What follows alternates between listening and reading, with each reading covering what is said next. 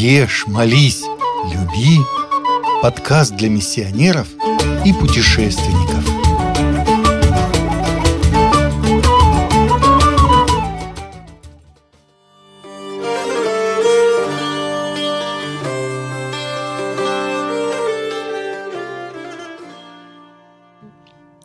Швеция. Благодаря Астрид Лингрен мы знакомы с рационом питания главного шведского мужчины Карлсона. Однако шведская кухня – это не только плюшки и варенье. Скандинавские угощения сытные и простые, без обилия пряностей и разносолов. Шведы готовят только из свежих продуктов и борются за сохранение естественного вкуса блюд. Северные шведы отдают предпочтение блюдам из оленины и лесной дичи, которые вошли в их меню благодаря кухне саамов, коренных обитателей страны. На юге основными продуктами являются овощи, фрукты и домашняя птица. Долгое время население королевства было преимущественно сельским, которое довольствовалось малым и отдавало предпочтение простой и натуральной еде. В этих блюдах минимум специй, только соль, перец и сахар. Пищу готовят из мяса лесной дичи, свинины, домашней птицы, морской и речной рыбы. Чтобы еда была калорийной, в нее часто добавляют масло, шпик и сливки. Эта скандинавская страна подарила мировой культуре питания не только интересные блюда, но и способ организации застолья, ведь понятие «шведский стол» знакомо каждому – Такая традиция сложилась благодаря основным способам хранения продуктов в Швеции. Ее жители в больших количествах запасали впрок копченое соленое мясо и рыбу, мариновали ягоды и грибы.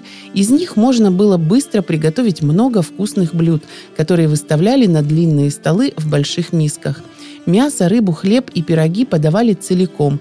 Каждый гость, подходя к столу, сам отрезал себе кусок и наполнял свою тарелку понравившимися кушаньями с таким расчетом, чтобы все съесть без остатка.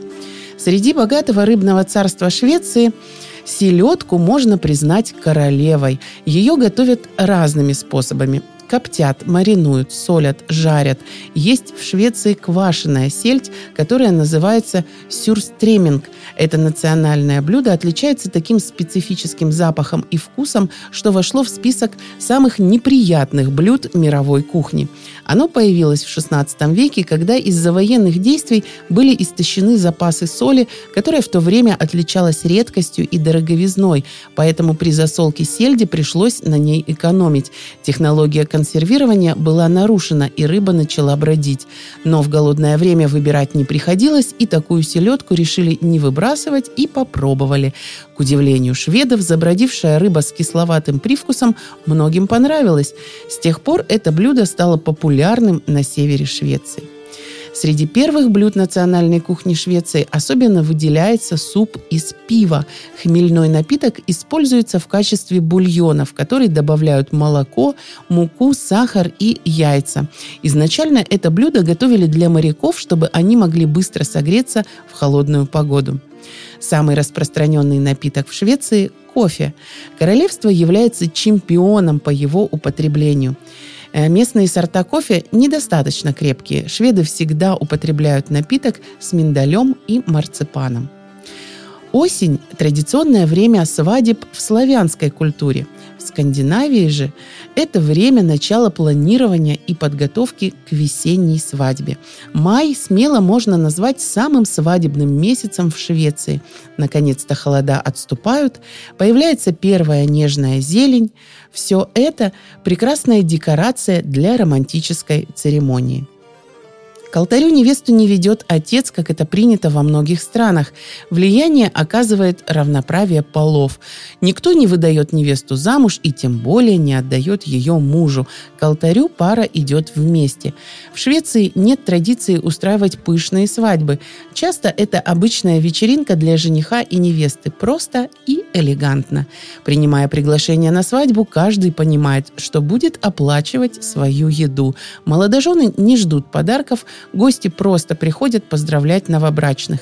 В течение праздничного ужина произносятся речи и пожелания – В Швеции существует необычная традиция. Женщина получает не два, а три кольца от своего мужчины.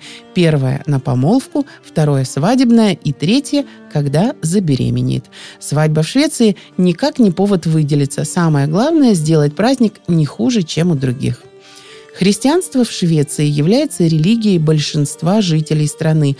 Около 94% относятся к евангелической лютеранской церкви, статус которой государственный. На момент рождения человека приписывают к государственной церкви, правда, он впоследствии имеет право из нее выйти. Также в Швеции большое количество относят себя к католической или православной церкви. В последние годы увеличивается численность мусульман. В основном это мигранты из Ближнего Востока. Вот такова родина самого известного в России мужчины Карлсона и отважной девочки Пеппи Длинный Чулок.